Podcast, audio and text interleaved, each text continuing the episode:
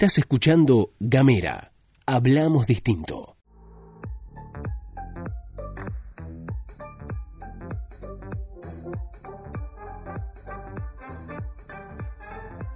Sean todos bienvenidos a De Jardines Ajenos, una nueva entrega de estos podcasts literarios que tenemos pensados para todos y todas eh, y que entregamos de manera semanal. Estamos en el búnker de Gamera Producciones, eh, escondidos en un lugar recóndito de la isla de Tierra del Fuego. En el día de hoy me acompaña Andrea Cabrera. Ella es profesora de lengua, promotora literaria, eh, lectora minuciosa de aquellas personas a las cuales tienen la necesidad todo el tiempo de militar la palabra, de militar la literatura como un acto cotidiano. Es un placer tenerte con nosotros en el día de hoy, Andrea. Para mí también es un placer estar acá en Gamera, en el búnker. Gracias por la invitación. Y bueno, vamos a ver este qué recomendamos en, en este día.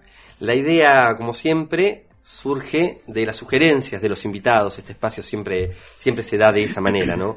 Eh, habíamos estado charlando a lo largo de unos días atrás con, con Andrea acerca de qué temática podíamos llegar a, traer en el día de hoy y había surgido esta idea de la literatura como un vehículo para eh, matizar la empatía, ¿no? Este, esta posibilidad que nos brinda la literatura de ponernos otros cuerpos, de habitar eh, otras otredades, ¿no? De alguna manera, eh, que, que, es algo como siempre interesante, ¿no? Así es, así es. Y cómo estos seres lectores y escritores a la vez, escritores y escritoras, han podido en los diferentes tiempos poder ponerse en el cuerpo y en la mente y en el corazón de otros personajes o personas, eh, y en esas vidas que nunca vivieron, ni vivirán tal vez, eh, y poder entender y pensar como, como un otro. Es interesante la, la idea de cómo se, se logra la, mm, lo verosímil en la narración, ¿no? Yo, los, los mejores eh, escritoras y escritoras eh, tal vez son los que pueden reconstruir una psiquis compleja, una psiquis tridimensional y realista, una personalidad eh, que uno pueda mimetizarse, donde uno pueda habitarla por el tiempo que dure esa lectura y, permita al lector tener una vivencia completa de estas características. Y es interesante como algunos y algunas pueden recrear de manera minuciosa eh, esa complejidad que es otra alma, otro, otro pensar y, y, otro sentir. Nosotros armamos listas un poco en función de esto, ¿no? Sí, otros mundos, ¿no? Otros mundos que, que quizás este, no habitamos y podemos habitar a través de esas páginas, de esas palabras que vos llamás, que vos decís, este, es, es muy interesante esto de la verosimilitud un lector muchas veces, este, cuando comentábamos entre lectores y lectoras, este, lo primero que se pregunta o nos preguntamos también es esto de, pero esto pasó de verdad, pero esto es verídico, esto es una historia real. Y bueno, sabemos que en la literatura se mezclan un poco la, la realidad, la imaginación, todo es ficción, todo es mentira dentro de la literatura. Pero bueno, lo maravilloso es esto de poder viajar, meternos y creernos verdaderamente esa historia. Me parece que leer se trata un poco de eso. Si entro acá porque lo quiero creer, juego a creerlo y me encanta. Hay un pacto, ¿no? Hay Totalmente. Un pacto, digamos, hay, hay un pacto cuando, cuando el lector abre el libro, se predispone eh, de antemano para un viaje. Absolutamente, sí, sí, sí. Y, y, estas capacidades, digamos, porque uno puede llegar a entender, digamos, cuando un escritor o una escritora de repente hacen eh, no sé, pensemos en un, en un protagonista. Entonces escribo yo la novela y hablo de, el protagonista tiene 38 años, casado, dos hijos, aficionado a la lectura, eh, o sea que de alguna manera me narro a mí mismo, me tomo como modelo de, de narración para intentar ser lo más verosímil. Pero hay algunos que dan un salto más allá, ¿no? Donde el protagonista no soy yo, sino que es algo completamente lejano a mí. Un alienígena con una composición mental diferente, un perro, una esclava negra en el siglo XV, un musulmán en las cruzadas, ¿no? Un niño, lo, lo difícil que es lograr ser verosímil con un personaje y recrear un momento de la niñez y que vos lo entiendas y lo puedas sentir como tal, ¿no? Sí, por eso es, es está buenísimo esto de poder eh, leer todo, porque muchas veces eh, las lectoras y lectores se encasillan, o no, no, a mí me gusta solamente el realismo, eh, a mí no me des otra cosa que terror o policiales, y entonces, bueno, está bueno también poder ofrecer un poco de, un poco de todo. Este, si bien yo no, yo, yo, ah, lo hago autorreferencial ahora, ¿no? Pues yo en un momento de mi vida, dije, "Bah, policiales no quiero leer. Hasta que entré en el mundo de Agatha Christie dije, quiero más. Este, y a lo mejor empecé al revés, de todo, todo el mundo empieza con Conan Doyle eh, y Sherlock Holmes le parte la cabeza y yo digo, bueno, vamos a, ver ¿Qué, qué hay de todo esto que la- a la gente tanto le gusta de policiales? Y bueno, y me terminó atrapando. Con la ciencia ficción también me pasó, no soy asidua lectora de ciencia ficción, pero también cuando entré en ese mundo dije, ah, bueno, sí, algo, algo iba por ahí, está buenísimo. Este, sí, es cierto que me quedo con, un poco con, con el realismo y me gustan los cuentos y me gustan las novelas realistas, pero Uno bueno, tiene el nichito, hay su que, corazón, claro, sí, y creo que es, es- eso es eso nos pasa y les pasa a aquellos y aquellas que se quieran meter en el mundo literario, también es un recorrido, ¿no? Que uno nos ofrecen un abanico tan amplio. Vos recién me hablabas de los cómics y, y todas esas cuestiones que para mí son ajenas y digo, bueno, me diste ganas de leer y empezar a incursionar también un poco en ese mundo. Este, de eso se trata, ¿no? De la, recomendación de, ah, bueno, no, no lo conozco y ese autor no, eh, o no sé, me, me traes un ruso, un alemán, que en mi vida se me hubiera ocurrido leer, un chino, este, y está buenísimo. Está excelente y, y uno tiene que estar abierto un poco a, las, a, a ese tipo de, de- Absolutamente. a Sí, ese sí, tipo de posibilidades porque por sobre ahí. el final la literatura en todas sus formas y en todos sus géneros o por lo menos lo que podríamos llegar a, catalogar muy subjetivamente como buena literatura, lo que cada uno considera buena literatura, eh, es lo extraordinario de la dimensión humana, ¿no?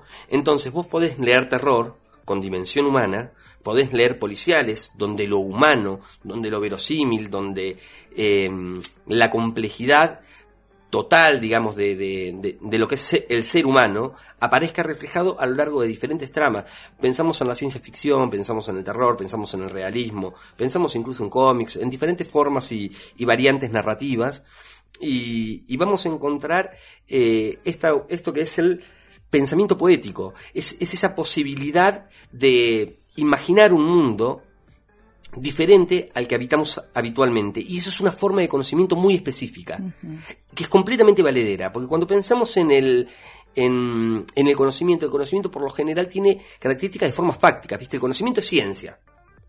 Es matemática, es física, es el mundo natural, es aquello que eh, es palpable en una referencia clara, digamos, a, a un pensamiento eh, iluminista, ¿no? Con, con- con- ese pensamiento heredado, positivista, ¿no? De, de finales del siglo XIX. Pero en realidad me parece que las ficciones lo que nos permiten también es una forma diferente de conocimiento y es completamente necesaria para abrir las posibilidades y los canales emotivos y de pensamiento lateral para tener eh, una visión más rica del mundo que nos rodea. Más amplia, sí, sí, sí. Y, y- y conocer, indagar en esto de, vos hablabas de, de, de terror, de ciencia ficción recién y, y, y de lo narrativo, pero a lo mejor no solamente en lo narrativo, sino también nos podemos meter en, en otros géneros como el dramático y hay gente que le encanta leer teatro y vos decís, "Mam, pf, teatro, vas a leer teatro, dale, en serio. Hicimos un capítulo Este, con Agustina Carroso. Ah, mirá. Hablando acerca de eh, las dos variantes de teatro, del teatro como observación, como espectador, bueno. y el teatro como lector. Qué bueno, claro. La- las dos diferencias, Claro. las dos maneras de acceder, Claro, digamos, a una obra teatral. cine y literatura. sí, sí, sí, Sí. qué bueno. Este, bueno, o, o en la poesía, el género lírico también es avasallante, es hermoso, y hay gente que no, este, rechaza un poco, no, no me des poesía para leer, me parece totalmente patético, me aburre.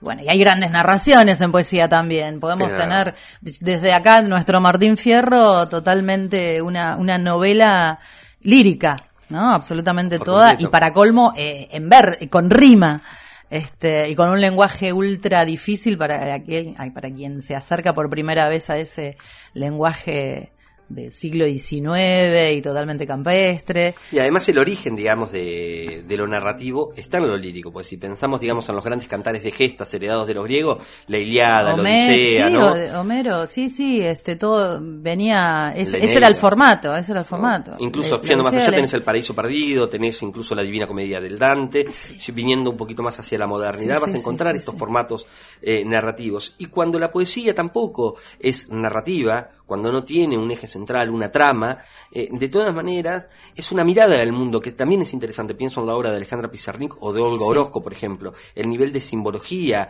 o incluso, eh, vamos a estar hablando un poquito acerca de, Borges, vos trajiste eh, en tu listado, la poética de Borges no se agota simplemente en una sonoridad, hay un sentido, ah, hay una mirada del mundo, hay un posicionamiento estético y ético del cual el autor decide pararse y decide declamar en función de eso. Desde ese lugar. ¿no? Eh, pero a, mí, de, todas las experiencias en, la literatura, a mí me parece, y sobre todo para los primeros lectores, me parece que es importante la militancia, eh, sobre todo en la juventud, vos también tenés experiencia en esto, trabajando en aulas con los chicos y demás, es que la literatura lo que les brinda eh, a los chicos, sobre todo a los adolescentes y a, los, y a los primeros lectores, eh, la niñez y la adolescencia son como reductos eh, bastante subjetivos del mundo, ¿no? Donde al pie le cuesta salir de su propia lógica, ¿no? y, de su propia mirada del mundo. Eh, yo recuerdo, digamos, me, pienso yo como, como adolescente y el nivel de egoísmo y de tarquedad que portaba en aquella, en aquella época, difícilmente, digamos, me, lo, puedo trasladar a, a, otros tiempos más, más actuales, ¿no? Y mm, pensando en esto, la literatura le permite al pibe romper ese caparazón, esa cosa hermética, sobre todo en los tiempos que corren, donde... En la actualidad es así, sí. Viste, donde tu subjetividad es tu mundo y, es muy difícil ponerse en la piel del otro. ¿Viste? Eh, la otredad, tejer el vínculo hacia el, hacia, hacia el otro es, es complejo. Y Creo que ahí en la literatura es donde, en ese mundo, presentándoles ese mundo a, a, a niñas y niños y adolescentes, incluso adultos también que no han eh, ingresado en el mundo de la literatura todavía y que recién están transitando sus primeros pasos, es interesante eso, de poder llevarle estas cuestiones, de, de poder entender qué es lo que viven otros seres humanos, cómo padecen, cómo sufren, cómo piensan. Me parece eh, que eh, generar, desarrollar esa capacidad. ¿no? Que a lo mejor desde otras ciencias, desde otra, no sé si ciencias, pero desde otra, otro tipo de clases, eh, en esto del acceso al conocimiento no podemos no podemos, no, no, tienen el acceso. Mm. Y, a través de la ficción me parece que es un, una, una, buena manera de, de poder ingresarlos para, para que puedan meterse y entender lo que, lo que sufren otros. Sobre todo porque en los tiempos en los que atravesamos, redes sociales, ¿no? La hiperconectividad y la posibilidad, digamos, de declamar absolutamente todo lo que se nos pasa por la cabeza de carácter instantáneo. Pensemos en las redes, ¿no? Donde uno tipeando, nos, hemos transformado en opinólogos de, de lo ajeno, sin una capacidad reflexiva de esto. Entonces, eh, las nuevas generaciones, al tener un acceso eh, directo, sin pasar por otros tamices, eh, se terminan acentuándose estos rasgos. La literatura bien puede ser un remedio contra eso. Vemos los grados de virulencia. De hecho, lo es. ¿no? Vemos los grados de virulencia cuando de repente eh, se opinan de manera contraria, es como de repente determinados movimientos o determinadas miradas sobre eh, los derechos eh, adquiridos por diferentes minorías se ven atacadas de manera compulsiva sin entender muy bien por qué, porque cuando vos escarbás, digamos, hay una especie de resquemor a perder una especie de poder, pero hay un sobre todo hay un desconocimiento del otro, profundamente del otro. así que está bueno animarse a vestirse con otras pieles. ¿no? Está buenísimo. Eh, eh, es, una posibilidad que, la literatura eh, aborda, me parece, y, y, que uno, ya lo vamos a ver por ahí con un poquito con, con los títulos que, traes vos y algunos que traigo yo, esta, esta posibilidad, digamos, de la recreación de la psiquis ajena, a mí, me fascina. Vos trajiste uno que a mí me gusta mucho, vos lo vas a contar después un poquito más en detalle, pero la, la construcción que Flaubert hace, digamos, sobre la figura de Madame Bovary es maravillosa. Increíble. O sea, sos Madame Bovary, o sea, vos lees a Flaubert y, sos Emma Bovary. Y sos Emma Bovary y lo ves a Carlos y de repente tenés 30 años y estás en el 1800 en Francia y, y tenés esta... Mm, necesidad de tener amantes y, vivencias y empatizás con Emma. La juzgás y entendés que Emma, la amás pero permanentemente, pero una página a la otra, sí. Pero, digamos, más allá, no, porque uno ama y odia, con justa razón, digamos, en, estas ficciones, pero lo importante es que la literatura te permite comprender al otro. Sí. Lo entendés, entendés el contexto. Y eso es importantísimo. Y juzgarlo o no desde otro lugar. ¿no? Porque lo- porque a lo partir del conocimiento. Lo vivenciaste, Claro. atravesaste una vivencia, un tiempo temporal o una vida completa, dependiendo de la ficción a la que uno se anime. Es interesante eh, Sí, sí, eso, te ¿no? atraviesa, te atraviesa y lo sentís. Es eso, Lo movilizante que tiene la, la literatura. así es. ¿Viste?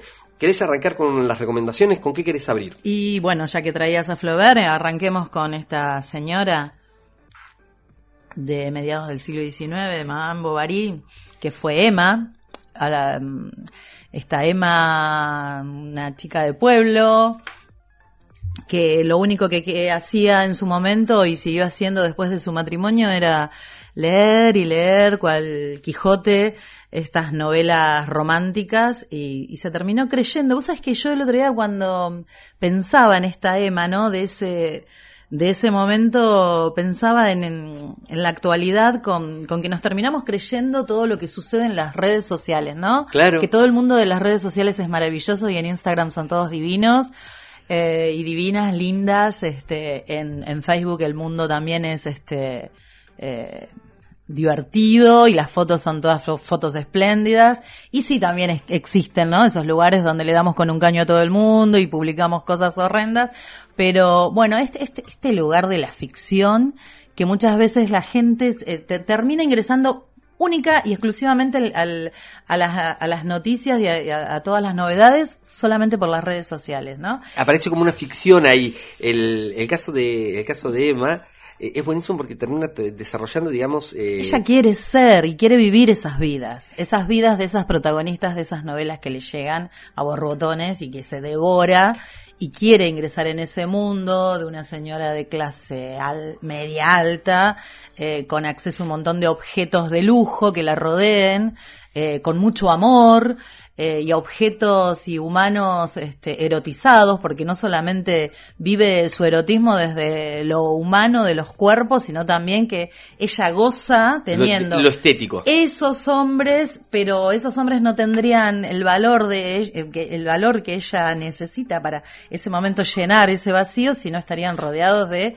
lujo, ¿no? Viste, en esa novela vamos a contarle un poco a la gente que no leyó esto de, de que las descripciones son este el, el terciopelo y las gasas y las telas y los muebles de roble y bueno todo ese lujo que ella anhela con desesperación.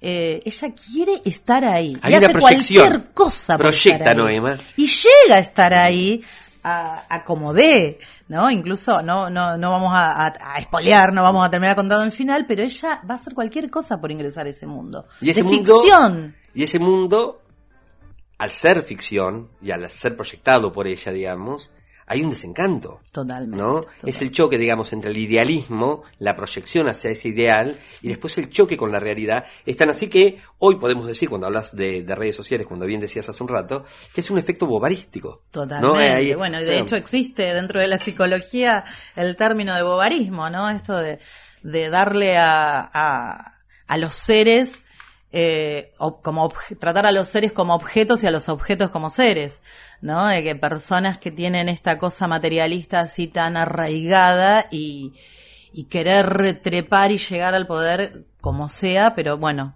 eh, que les genera este placer permanente y si no lo tienen, este, es como una especie de hedonismo, ¿no? Se me Claro. ocurre. Sí, que sí. todo tiene que ser bello, todo este, pacífico, todo placentero. Este, bueno, pero ella un día se da cuenta que la vida no es así como No. en las novelas. Y, y bueno, pobre Emma va a hacer un recorrido bastante doloroso hasta el final de la página, de las páginas de la novela.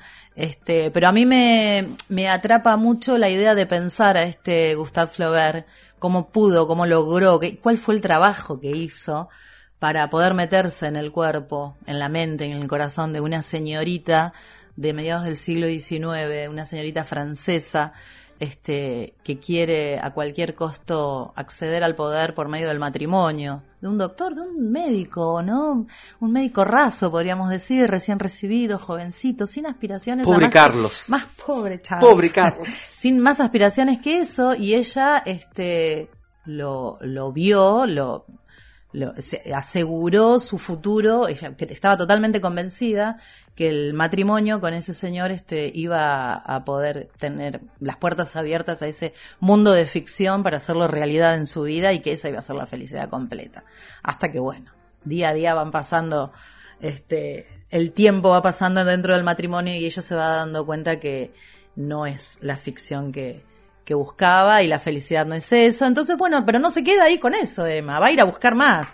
Este, bueno, si bien Charles no me sirve para esto, saldré al mundo para, para buscar eso que estoy buscando. Esa felicidad en ese, en ese, en esos hombres, en ese sexo, en esos objetos.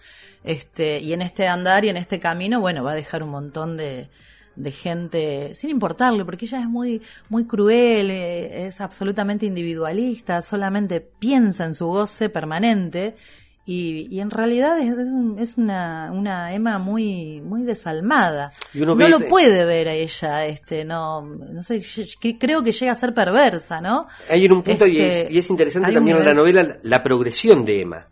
Porque eh, Flaubert, el genio de Flaubert, ¿no? Es hacer una progresión del personaje y que el personaje vaya cambiando, Creciendo, como dicen. viste, Eh, en función de las propias experiencias que va teniendo. Sí, sí, sí. Uno va cambiando con Emma. Él dice. Bovary soy yo, Sí. dice Flaubert, ¿no? Tarda 10 años en escribir esa joya en una novela que la crítica ha dado en llamar como perfecta. Perfecto. ¿No? Sí, sí, sí, sí. Así que bueno. Después ha, ha tenido también otras críticas que, eh, bueno, que a lo mejor se queda mucho en, en la descripción. Bueno, pero eso es típico del realismo, ¿no? Necesito entrar en ese mundo, necesito ver esa cocina, necesito ver a ese Charles cómo hace ruido cuando come, a ese Charles que no tiene absolutamente ganas de nada, que ni siquiera la mira ni sonríe, que es bueno pobre, ¿no? Porque Es uno bueno, pero este es este es este patético también Sí, diría yo. ¿no? Eh, pero bueno, él no, no tiene ninguna intención de hacerle, incluso cuando ya en los últimos capítulos, cuando él ve, se da cuenta, ¿no? Como que hay un reconocimiento del error, pero ya muy al final, él realmente se conmueve y está, está dolido por todo lo, lo que fue pasando esta señora. Y la posibilidad Pero muy de- al final, que no, no, no, no quiero contar, Y- para y- quienes no hayan leído. La, la idea de esto, digamos, cuando uno, cuando uno ingresa a, a la piel de, de Emma, uno ve a Charles, vos bien decís, es patético, es buen tipo, uno lo ve al- a, a lo largo del tamiz de, mm, del ojo de Flaubert, ¿no? Entonces, eh, uno lo comprende. Lo Por eso, comprende, pero a ¿lo su vez lo aborreces, Porque ¿no? Emma. En- eh, sí, totalmente. Lo aborreces y, y te apenas a su vez, Claro. ¿no? Eh, Por momentos. Creo que nos pasa también con Emma. De por momentos aborrecerla y por momentos compadecerte de ella. No sé si llegar a amarla. Vos decís, página a página, ¿hasta dónde? ¿Y ahora qué viene? ¿Hasta dónde vas a llegar, mujer? ¿Qué pasó ahora? ¿Qué, qué viene después? Este, ¿Hasta dónde? ¿Sos sos capaz de tanto? Eh, solamente por, por autocomplacerte. Y bueno, y a mí yo no dejo de maravillarme, de leer una y otra vez esta historia y de maravillarme no solo en el personaje, sino en el autor. Sí, ¿no? En este todo. autor que se mete como narrador en otro personaje y, y realmente es una maravilla. Como decías vos, es una obra magistral. Y a mí yo no dejo de esto, ¿no? De, eh, de asombrarme con estos autores, varones, si se quiere, eh, cómo poder entender esos cerebros femeninos, Y bueno, esos hay- cuerpos. Yo creo que este, la, la magia de y lo eso- bien que, que lo hacen. Lo- yo creo un poco la, la- la magia de, de Flaubert es la capacidad del pensamiento poético. O sea, el pensamiento poético como forma de conocimiento, como eh, capacidad empática, permite Sí. a los autores y a las Sí. autoras desprenderse del yo, desprenderse de sus propios rasgos para hacer una construcción ajena. Y es un poco las listas que, traemos para hoy. Y solo, eh, eh, para cerrar acá con Emma, eh, con Madame Bovary, me parece eh, eh, el, el arte tiene esto, ¿no? Que, que aquellos que toman el arte como objeto son los mejores observadores y observadoras. Quien hace arte desde la pintura, una escultura, o sea, observaron algo que ni vos ni yo observamos en su momento, lo dejamos y dije, hola, con esto hicieron arte. Eso no, no lo puedo creer, si yo paso todos los días por esa vereda y no vi, es cómo llegaste a mirar. Bueno, tiene un poder de observar el fotógrafo, eh, la pintora, la escultora, eh, eh, el actor, la actriz, ¿no? Que logran observar algo que a lo mejor, no sé si lo tenés vos, pero yo no creo que lo tenga, o detenernos, ¿no? En algún momento a poder también, porque no virar. Puede ser también una cosa aprendida también, ¿no? Por supuesto. puntum, diría el fotógrafo, Eh, fotógrafa. también me parece que, que, esa, que esa posibilidad es algo que también que se entrena, ¿no? Flaubert tenía ya 30 años escribiendo. ¿no? Entonces, sí, eso, sí, eso me parece también son, son mecanismos que uno tiene y que, y que, y que van aceitando. Así que bueno, eh, Madame Bovary de, Súper recomendable. de Flaubert, ¿ok? No se pierdan de leer ese libro. Es muy bello, muy bello. Yo quiero ir con uno un poquito extraño, no muy conocido, me parece. A ver, sorprendeme. Voy a ir con Más que humano de Theodore Sturgeon. Eh, escrito en 1953, Theodore Sturgeon forma parte de eh, una oleada de grandes escritores de ciencia ficción que surgen en Norteamérica, con un campo muy poco explorado, o sea, la ciencia ficción recién estaba naciendo, entonces eh, no había tópicos, no había límites, era la posibilidad de crear sobre un campo de acción muy pero muy nuevo. Eh, dentro, de, de- dentro de estos escritores, Sturgeon se... mm, de alguna manera se brilla con una luz propia por una capacidad de, de narrar casi eh, en paralelo. Eh, sobre todo poniendo el acento justamente en la dimensión humana. En Más que Humano, él te va a contar la historia, casi la mitad de la novela, es acerca de un personaje que se llama el idiota. ¿No? Es una persona que es telepática, o sea, tiene capacidades telepáticas, eh, muy pero muy fuertes, muy latentes, pero no tiene capacidad de raciocinio. O sea, es una especie de yo sin conciencia de la temporalidad.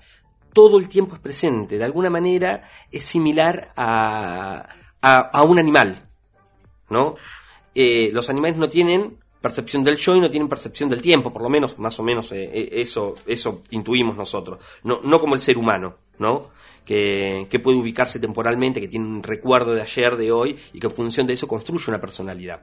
El personaje va, va a atravesar y va a vivenciar la realidad cotidiana como si fueran flashes todo el tiempo del presente, pero al mismo tiempo va a tener una capacidad telepática va a poder eh, meterse en la cabeza de otros y esos impulsos naturales que él tiene, tiene hambre, se va a cruzar con alguien y alguien le va a dar de comer. Va a tener frío y alguien le va a abrir la puerta de su casa porque van a reaccionar instintivamente a una capacidad telepática innata. La historia va a ir creciendo y este personaje se va a cruzar con otros seres eh, con capacidades eh, diferentes. Se va a cruzar con niños y los va a ir adoptando.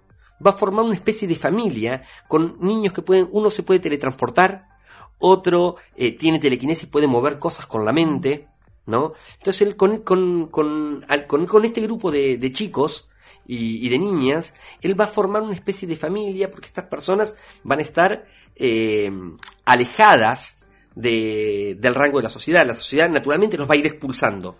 Y él ha creado una especie de refugio en el medio del bosque y se va a ir a vivir con ellos. En el medio aparece un bebé que es un bebé medio monstruoso, con una cabeza muy pero muy grande, que tiene una capacidad analítica de una supercomputadora. O sea, es extremadamente inteligente, no tiene capacidad empática, no puede pensar de manera racional, pero puede resolver cualquier tipo de problema de características matemáticas con una velocidad por fuera de la norma, ¿no? eh, lo que Sturgeon va a ir componiendo con estos personajes es un cuerpo gestáltico. La telepatía va a ser la mente, eh, el bebé va a ser como el raciocinio, los que se pueden teletransportar van a ser los brazos y los pies, ¿no? Van a ir construyendo como una especie de cuerpo nuevo. Pero el idiota se va a dar cuenta que él es defectuoso, que necesitan encontrar un telépata que pueda pensar. En el medio de todo esto, en, el medio de, esta trama que se va conformando en esta familia disímil, van a, van ocurrir una serie de, eh, de cuestiones que van a disparar la trama eh, hacia adelante. No, no quiero spoilear demasiado con esto. Pero, por ejemplo, un detalle. Estoy convencido, digamos, que la creación de los X-Men, por parte de Stan Lee, viene, digamos, de más que humano. Era porque Sturgeon lo había escrito 10 años antes. O sea, él se sentó a pensar Claro. qué eran eh, Claro. estas capacidades, digamos, eh, diferentes que después Stan Lee lo va a decir, bueno, son mutaciones humanas. Sturgeon lo va a dejar entrever en esto, pero va a poner sobre eje principal la dimensión humana y la ética. Y en la narración del idiota vamos a encontrar la capacidad de un escritor de la recreación de un personaje increíblemente difícil, porque no cae en paternalismos. Claro. ¿no? Eh, así que es una novela muy pero muy linda de ciencia ficción escrita en 1953 con un tipo que escribía muy pero muy bien y que sobre el final tiene un planteo ético que es maravilloso. ¿Qué ocurre con el hombre nuevo? Si somos un hombre nuevo, si somos la próxima evolución del ser humano, ¿qué concepto de ética va a tener ese ser humano? Porque no puede ser la concepción ética de un humano normal y corriente. ¿No? Mi sentido del bien, mi sentido moral de lo que está bien y de lo que está mal, va a ser diferente de esta especie que va a ser nueva, cómo se construye esa ética y cómo se construye esa visión del mundo. Y Sturgeon lo va a cerrar maravillosamente. Así que, más que humano de Theodore Sturgeon es la recomendación, la primera mía. Bien. ¿Eh? Excelente. Muy bien. Me dejaste con ganas de leerla. Bonito. ¿El autor? Theodore Sturgeon. Bien. ¿Eh? Bueno, ¿con qué seguimos? ¿Venías vos con algo más? Y habíamos, bueno, hoy hacíamos alusión a diferentes géneros, podríamos ingresar en el dramático, si te Por parece, favor. con Ibsen. Por favor. Este, más o menos en la misma época, 1879, unos años después este de Madame Bovary, en el este, Casa de Muñecas. También pasa con Ibsen, que fue muy rechazado en su época, ¿no? Eh, con esta historia cortita. Los críticos literarios, este, a quienes yo no les doy mucha bolilla, insisten en que es una obra que nos quedamos solamente en la temática eh, y, bueno, que nos quedamos, eh, a lo mejor, eh, lectoras y lectores. Los críticos literarios dicen que es una obra que no está acabada, que a lo mejor como obra de teatro queda a mitad de camino. Si vamos a hacer un análisis crítico, ¿no? De una Claro. obra teatral. Pero bueno, es interesante también si lo tomamos desde el punto de vista de, de la otredad y el poder poner el, ponerse en el cuerpo del otro tiene que ver esto, lo que hablábamos con Flaubert y, y que pasaba con Emma, que esta chica eh, Nora, que va a ser la protagonista de Casa de Muñecas, también hay un hombre que habla y dicen algunos que es la considerada la primera obra feminista, mira, fíjate, mediados del siglo XIX, siglo XIX, este, como la primera obra feminista. Yo no sé si considerarla una obra feminista, pero sí obviamente tiene, habría que este, indagar un poco y, y- y que las lectoras y lectores este, también este, apoyen o no esta, esta condición de, de si eso no es ¿no? La primera obra feminista. ¿Por qué? Por esto de que Nora también es una chica muy joven, que se casa, forma una familia eh, heteronormativa y patriarcal, viene de estar este como la mayoría de las mujeres de esa época, de estar al cuidado de un hombre que es su padre para estar al cuidado de otro hombre que es su esposo. Y este hombre que la va a tratar permanentemente como una eh, niña, eh, que no tiene voz ni voto, que no tiene poder de decisión, que él eh, permanentemente está cuidando y apañando, eh, después apañando a ese hogar, a, es- a esa- a esos niños, eh, y haciéndose cargo de todo en lo material, que no falte nada, un, hogar de clase media, sin ningún tipo de, ausen- de- ausencias materiales.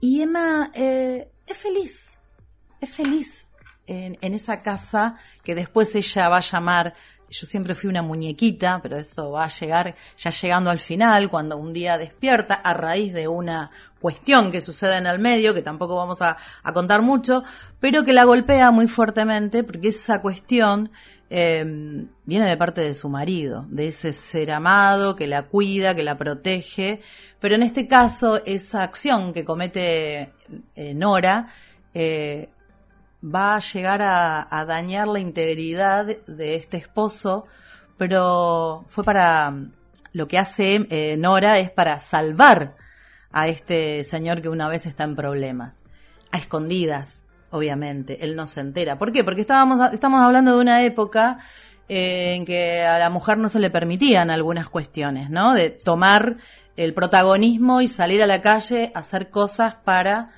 eh, solucionar algunos problemas que en ese momento el esposo no podía. O sea que ella va más allá de lo que serían sus obligaciones, eso va a traer consecuencias. Rompe una barrera Claro. social que no estaba permitido socialmente, incluso legalmente. Ella- eh, Emma eh, realiza una acción que se, se pudo haber ido presa, pero lo hizo por amor, por amor a, su, a ese hombre que tanto la cuidaba, hasta que en un determinado momento este hombre se debilita en algún sentido, ¿no? Para que podamos este, ponerlos este, ahí en un paralelo, y Emma toma la fuerza de protectora, sin que él lo sepa, para que él pueda salir a flote en una situación. Este, él mucho tiempo después se va a enterar de que él salió a flote. De Gracias esa a ella. Gracias a ella. Y no se lo perdona. Eh, no se lo perdona justamente porque va a quedar muy mal parado cuando la gente en, en- esa casa todo pasa muy en la intimidad. ¿No? Es, una, es una casa muy cerrada, donde no hay mucho contacto con, con amigos y amigas, con, con compañeros y compañeras de trabajo, con vecinos. ¿no? Eh, es una casa muy de puertas adentro, una familia muy cerrada, pero aparentemente feliz.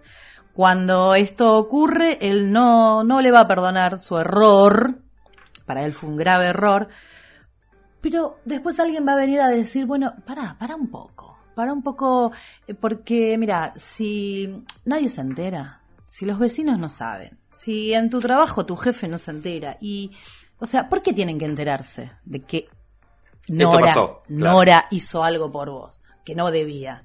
Este, pero hoy estás acá y estás bien y, y pudiste resolver esta situación gracias a Norita. Este, y él dice, claro, absolutamente. O sea, puedo salir del juicio ajeno.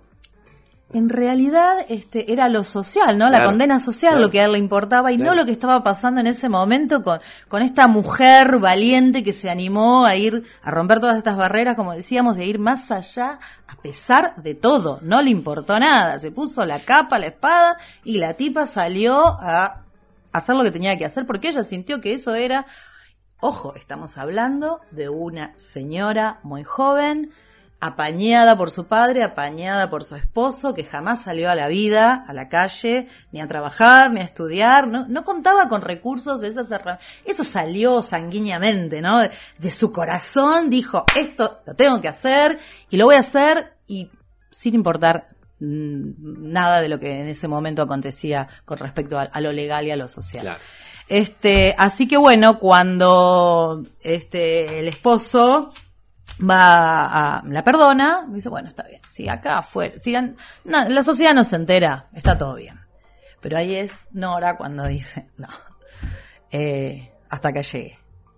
Eh, y ahí, bueno, va a dar un- vuelta, ¿no? La historia y va a terminar con el último acto que vamos a saber de qué manera Nora piensa rearmarse. Eh, Nora ya no es la misma. Eh, siempre cuando lo- nuestros personajes ingresan en la historia, van tomando a través de las páginas, los capítulos, la- las escenas, diferentes transformaciones, como hablábamos recién. Y Nora no va a salir de la historia de la misma manera que entró. Tuvo muchas transformaciones, pero uno- una en particular que hizo que ella to- tenga que tomar una decisión y, y salir al mundo, bueno, con otras herramientas, otros recursos y ahora es ella la que está pensando solamente en ella y a mí no me interesa realmente si me perdonaste o no me perdonaste, esto pasa a segundo plano. Se empoderó. Ahora soy yo. Es absolutamente una empoderación de Nora y por eso, ¿no? Se dice que, yo creo que, eh, que es la, la- la primera literatura feminista, si se quiere llamar.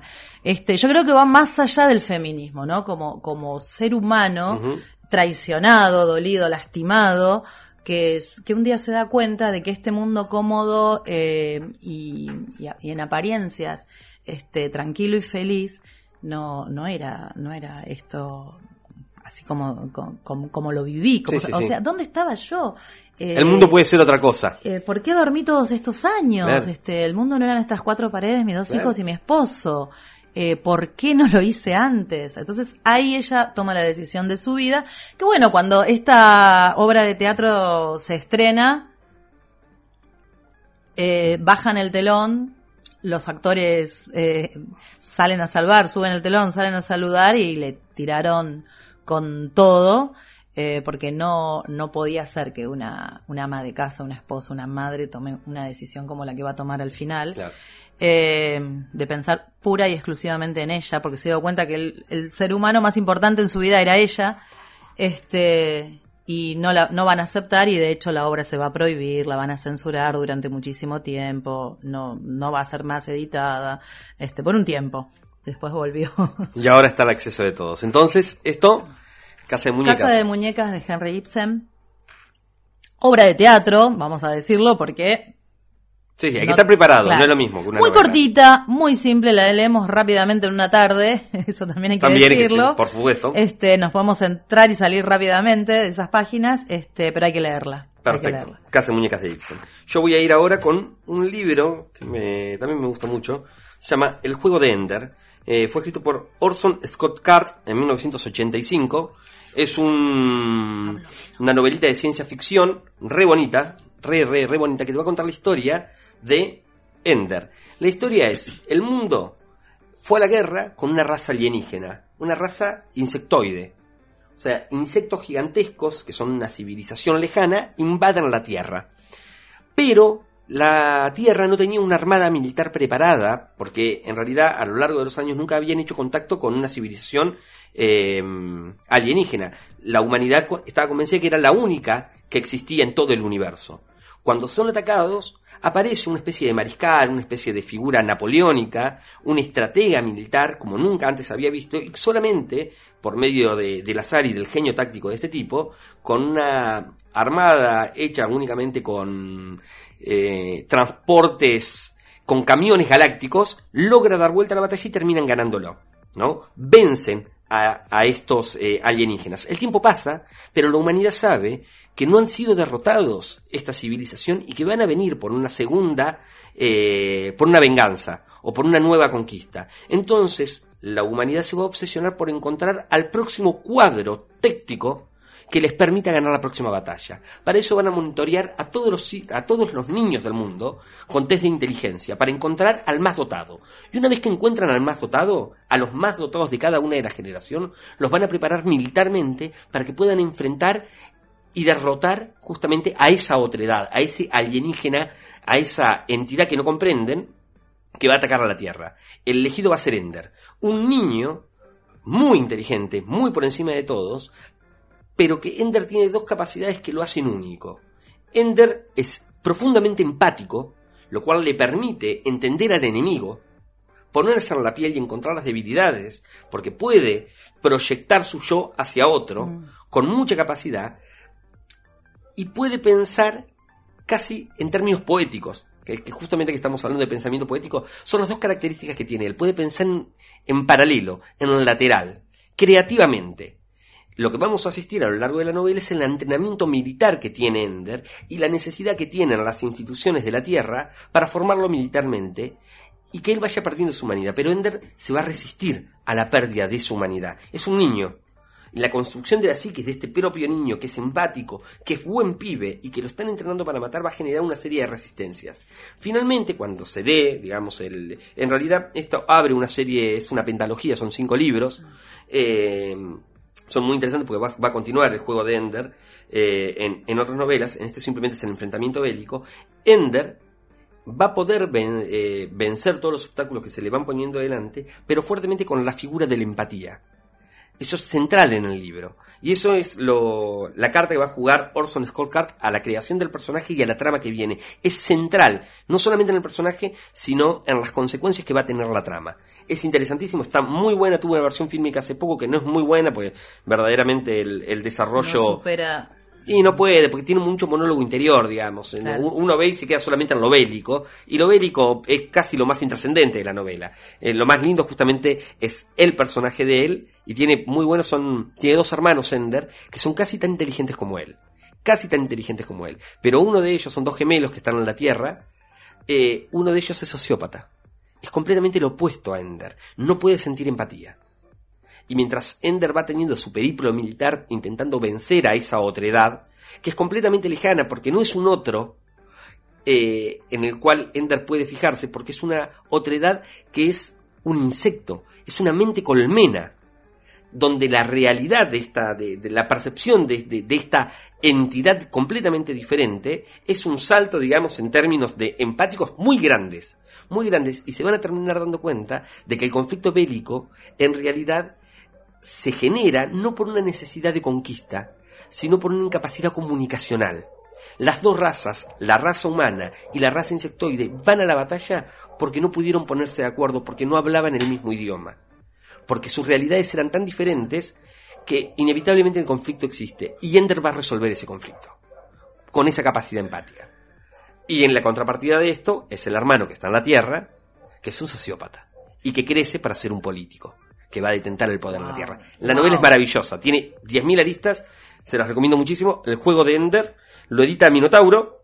eh, creo que se puede conseguir eh, en unas ediciones muy pero muy lindas. Vi que cambiaron el arte de tapa hace poquito y está muy pero muy linda. Además, eh, el libro está muy bien diagramado y demás. Si van y piden el juego de Ender, le van a ofrecer una edición muy pero muy linda, como para que puedan Qué agenciárselo. lindo cuando los libros son lindos, ¿no? Además. Cuando son estéticamente No. bellos, este, me parece que también entra por ahí a veces. Cuando te hacen un regalo de un libro lindo, que te ves una tapa y una encuadernación linda, este, a veces no tenés plata y compras Lo que se puede. la de bolsillo. Sí. Que tampoco está mal. Pero bueno, si está uno puede tener una más Y linda, cuando lo puedes descargar, lo descargas.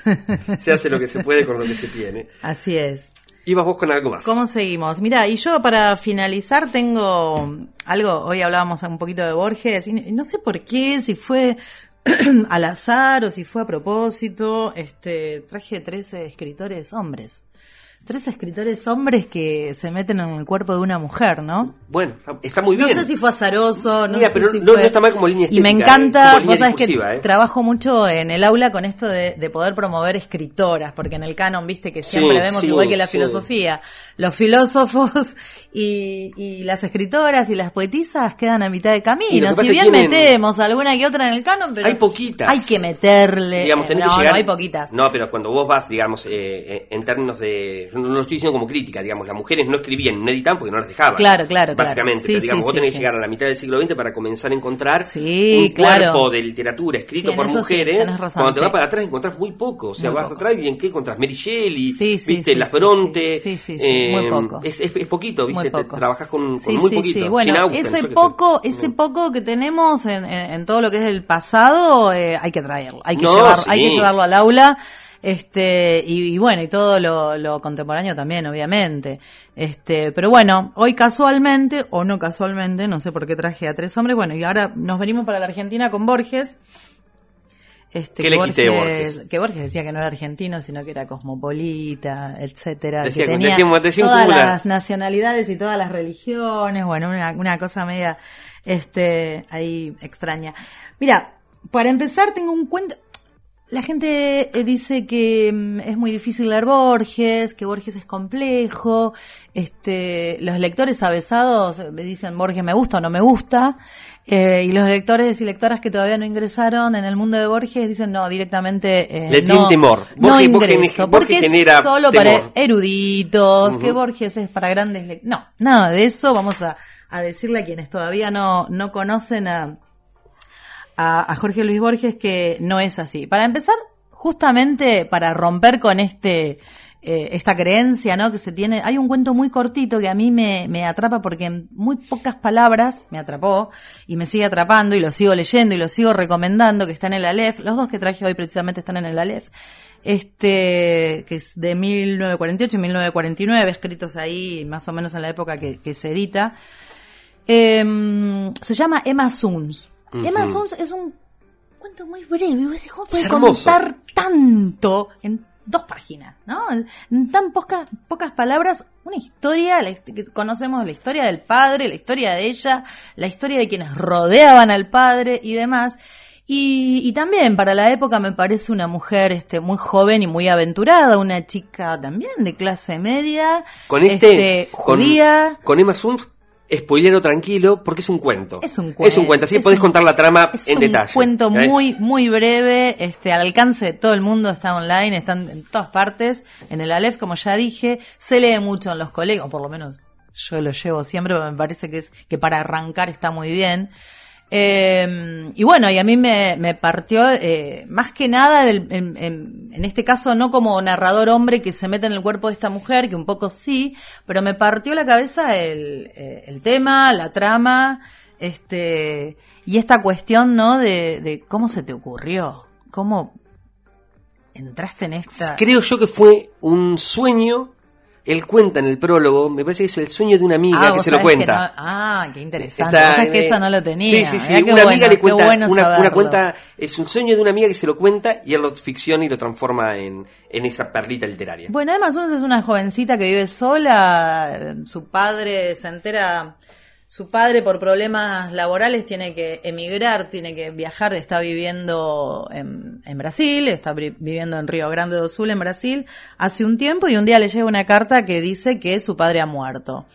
Este, que se suicidó supuestamente. A Emma no le cierra la historia eh, de este, de esta carta eh, de su padre sigo, sigo, de su padre que se acaba de suicidar y entonces empieza a indagar un poco. Y decide que no es así, que a su padre, a su padre lo mataron. Entonces, este, ¿qué hace ella? Ella es empleada en una fábrica textil, precisamente en la fábrica textil donde eh, su padre era socio, ¿no? Del actual dueño, Donde tuvieron unos problemitas eh, financieros y, y bueno, y el, y el, papá de Emma se fue. Este, ella decide que es así, se da cuenta finalmente, no se lo saca nadie de la cabeza, eh, el padre mandó, eh, el dueño de la fábrica mandó, este Rosencraft, manda matar a, por un ajuste de cuentas, ¿no? Digamos. Así que mm, empieza a tramar una venganza. Y en esta venganza Emma pone el cuerpo, pone verdaderamente. Literalmente. Literalmente, literalmente el cuerpo. Eh, una joven que no ha tenido experiencias sexuales, no ha tenido novio, no, no ha transitado por ese camino, decide ir al puerto de Buenos Aires, eh, hacerse pasar por una prostituta, eh, tomar un cliente, un cliente de un barco extranjero, eh, no sé si ruso, polaco, sueco. Rústica la cuestión. y bueno, entran a un cuarto, eh, tienen relaciones sexuales con, el comercio, el señor le deja los, los billetes, Emma obviamente desecha ese dinero y se va porque el único cometido era este, ¿no? Lo único que ella quería era esto, una relación sexual violenta porque tenía planeado otra cuestión. Eh, a las 10 de la noche o cerca de esa hora se apersona en la fábrica donde el dueño de la fábrica tiene su vivienda en el fondo de la casa y ella eh, le dice que tiene algo para contarle, que aparentemente las compañeras están planeando una huelga. Eh, entonces él le dice que inmediatamente le abría, bueno, pasa, eh, los perros ladraban, él le abre el portón, suben a su vivienda. Eh, y ella este, dice que va, necesita un vaso de agua. Ella sabía por alguna razón que él tenía un arma en el bayut, en el, en el cajón del mueble que estaba ahí en el living. Eh, y viene con el agua e inmediatamente ella le dispara y lo mata. ¿La excusa? Ella sale de ahí, llama a la policía, eh, antes de salir de la casa, llama a la policía y dice, em, el señor Rosencraft me, Rosencraft me ha citado para hablar de una supuesta, de un supuesto tema de la fábrica, una reunión, eh, y ha intentado abusar de mí, violarme. Bueno, no es muy específico en el relato, pero bueno, se entiende. Este, y ahí termina la historia, ¿no? Este, de la venganza, donde esta Emma eh, es, muy mágico, a lo mejor contándolo en, tan pocas palabras no se llega a apreciar la descripción que se hace y, esta, esta señorita que eh, con esa valentía, ¿no? Con ese coraje, hace todo lo que hace, se hace, em, se deja violar prácticamente por un extraño, precisamente con un extraño que habla otro idioma, que no se va a poder investigar, que ese barco saldría quizás ese mismo día, que no iban a tener pruebas, ¿no? De, la riqueza de ese cuerpo, el señor estaba muerto, eh, intentó violar, y bueno, esa fue la, a mí realmente en, en esa condensación de palabras, en ese cuento que cuenta una historia tan larga y tan corta a la vez, me pareció majestuoso y por eso me parece que es una buena manera de de, ingresar en el mundo de Borges y otra mujer como protagonista y una mujer, estas mujeres que no, así como Nora, eh, me las imagino, no unas mujeres avasallantes, ni de temer, ni valientes, pero que en un momento determinado toman ese coraje porque hay un punto en su vida que las hace, eh, que, que, las hace pasar por esa transformación, ¿no? Y que toman el poder y dicen, allá voy. Eso me parece estupendo. Así que Emma Suns de Borges muy buen cuento. Bueno, yo voy a ir, ya estamos cerrando, estamos Ya después eh, venís vos con, con uno más y creo que cerramos después con, con otro. Muy brevemente voy a contar El curioso incidente del perro a medianoche. Es un libro divino. Bellísimo, lo escribe Mark Haddon. Mark Haddon es pintor, poeta y escritor y escribe libros infantiles. Pero son estos libros infantiles extraños. Son libros infantiles que eh, de alguna manera interpelan sin un final necesariamente feliz. Nos va a contar la historia de este joven, este pibe que tiene, es un preadolescente, que tiene Asperger. ¿No? O sea, tiene problemas de vinculación, tiene, tiene este, este síndrome. Eh, le cuesta eh, vincular con otros fuertemente, no tiene mamá, la mamá no está presente en su vida, vive con el padre, y el pibe eh, desarrolla una fascinación por la figura de Sherlock Holmes, ¿no? Digamos, eh, todo para él es lógico. Eh, él en lo lógico, en lo matemático, en lo realista, encuentra un refugio y una mirada del mundo que no puede interpelar, digamos, por medio de sensaciones y de sentimientos hacia el otro. Es una de las características un poco de, esta condición, ¿no? De, las Y mmm, lo que le va a terminar pasando es que muere el perro del vecino. Muere atropellado el perro del vecino. Y él dice, voy a llevar a cabo una investigación. Y el pibe, en su fantasía, en su visión eh, subjetiva de su propia realidad, va, va, a va, llevar a cabo una serie de pesquisas, ¿no? A lo largo de, de las casas de los vecinos, preguntando, intentando reconstruir el momento de la muerte del perro del vecino. Y eso va a traer eh, revelaciones con la propia figura de su madre ausente, la relación con su padre y su relación con el mundo. Es un libro verdaderamente interesante para, para ver con, con, lectores y si sos un lector avisado también está re bueno de lo, eh, que lo leas porque verdaderamente Mark Haddon hace una recreación increíblemente realista de una psiquis infantil atravesada por esta problemática. Es un libro que se, es un libro relativamente nuevo, se editó en el 2003 es de fácil acceso y está en todas las bibliotecas porque fue creo entregada por el plan de lectura. Ah, qué bueno. Así que todos los colegios y todas las bibliotecas públicas que deberían vuelva tenerlo. el plan de lectura. Que vuelva, ya volverá. favor, ya, sí. ya, ya, estamos Va ahí a la vueltita. Estamos, a la vueltita, volvemos mejores. Sí, sí. Ibas con uno más, ¿no? El último, no sé si tengo poquito Sí, no, tiempo, lo hago cortito. Ese sí es un cuento un poquito más largo de Borges, que es historia del guerrero y la cautiva. Este, Borges va a hacer un paralelo con una eh, dos mujeres inglesas eh, y un guerrero de mm, hace 1200 años, un guerrero que se pasa de un bando a otro, que primero fue este totalmente contrario a, a, a, lo que se estaba peleando, lo que se, en ese momento.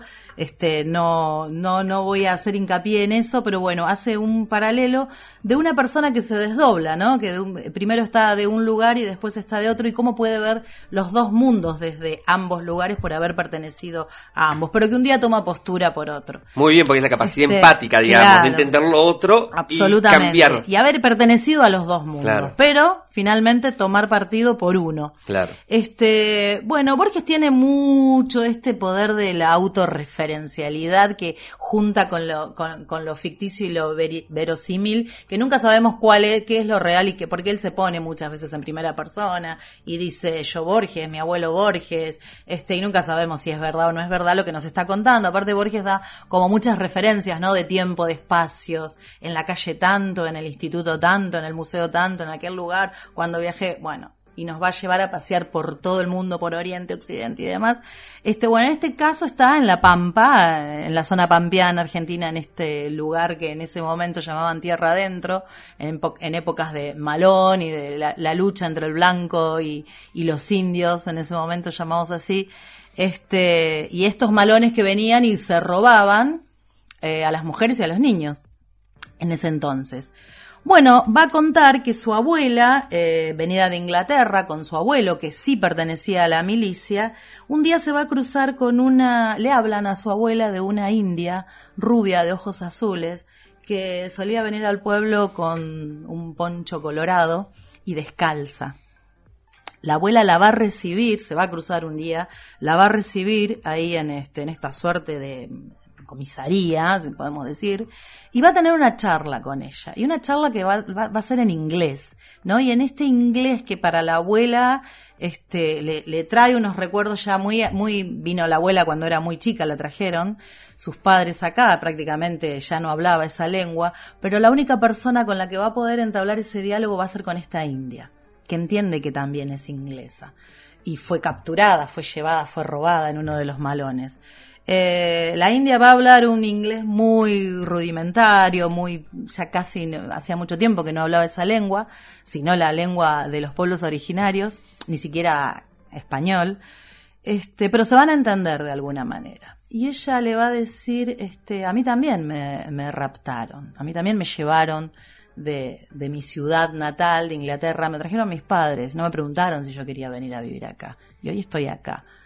Y la India inglesa la va a entender perfectamente este, cuando la abuela dice, la inglesa de pueblo, le dice, pero estás a, estás a tiempo todavía de volver, de volver acá con nosotros, nosotros somos los tuyos. Volver a la civilización. Volver a la civilización, volver con los blancos. La abuela poniéndose ¿no? en el papel ya argentinizada, uh -huh. este, o sea, eh, trayendo esto de que a mí me raptaron de aquel lugar, ahora estoy acá, pero vos podés volver acá. No le está hablando de volver al lugar claro. natal. Este, y, y, vos sabés que podés volver, contá conmigo, yo voy a hacer la denuncia, voy a mandar a los militares para que te rescaten, acá está tu familia, acá estamos nosotros, voy a proteger, porque la India de pronto le cuenta que tuvo dos hijos, que es feliz, que es feliz en este nuevo lugar, le habla de su nuevo esposo, que es el cacique, este, que es un hombre valiente y amoroso y que la pasa muy bien con los cultivos y los animales, este, y saliendo a cazar y haciendo esa vida que ella, a ella le fascina. La India, de hecho, viene descalza, ella la va a ver en esta descripción que hace el narrador, no la va a ver cuando cruza la plaza en forma diagonal, ya la ve de lejos con ese poncho rojo, eh, los, los pelos rubios que ya eran crinas, este, y descalza. Y la India le dice, no, yo no quiero volver a este mundo de la civilización, estoy feliz amo el lugar que, en el que estoy. No, no sabemos si realmente está eh, mimetizada, si, si enamoró verdaderamente de ese lugar y de esa gente que piensa, habla y, actúa distinto, o, si está alienada en una suerte de alienación que, que, que fue transformándola.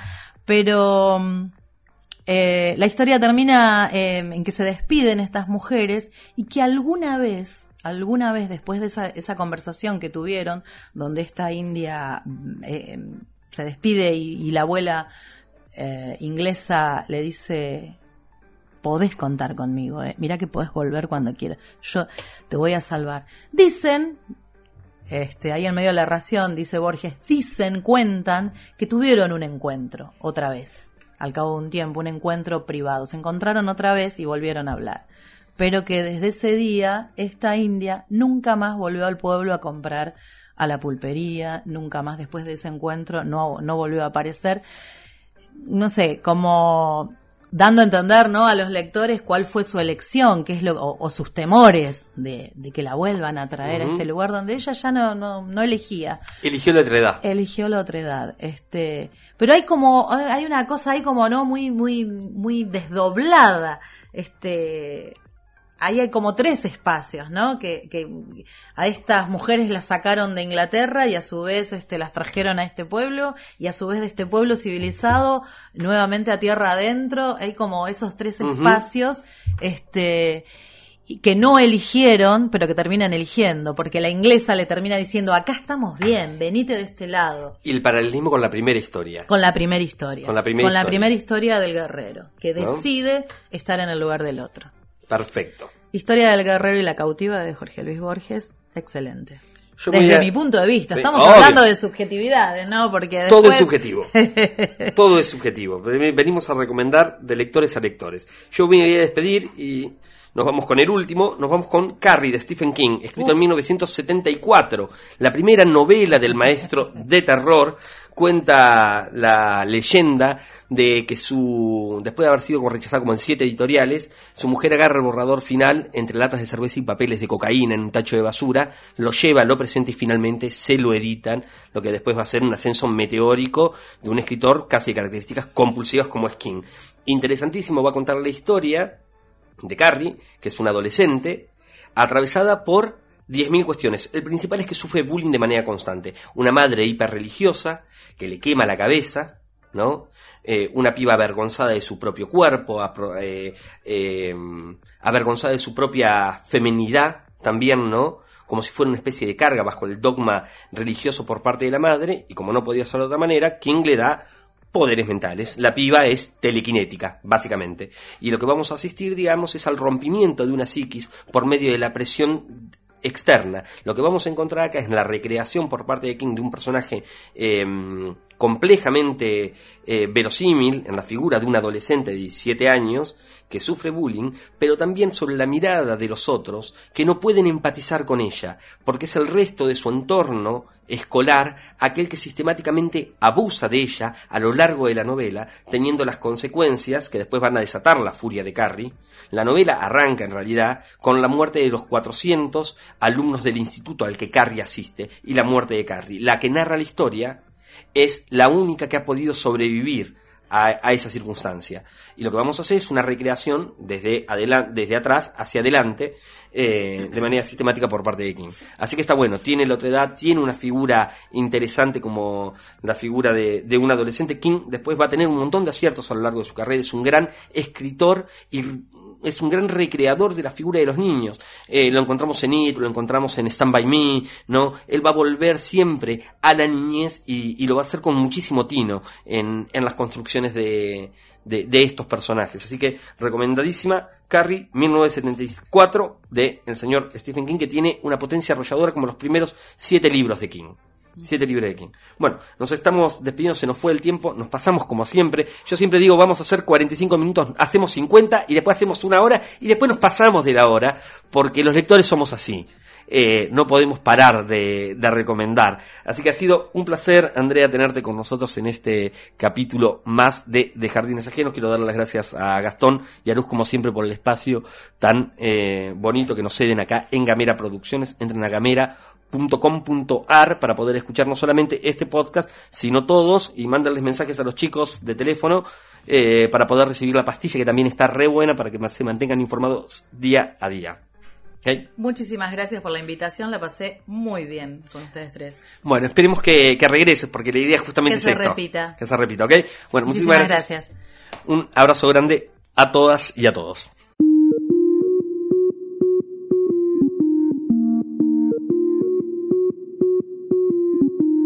Compartí nuestros contenidos. Ayúdanos a crecer. Gamera. Hablamos distinto.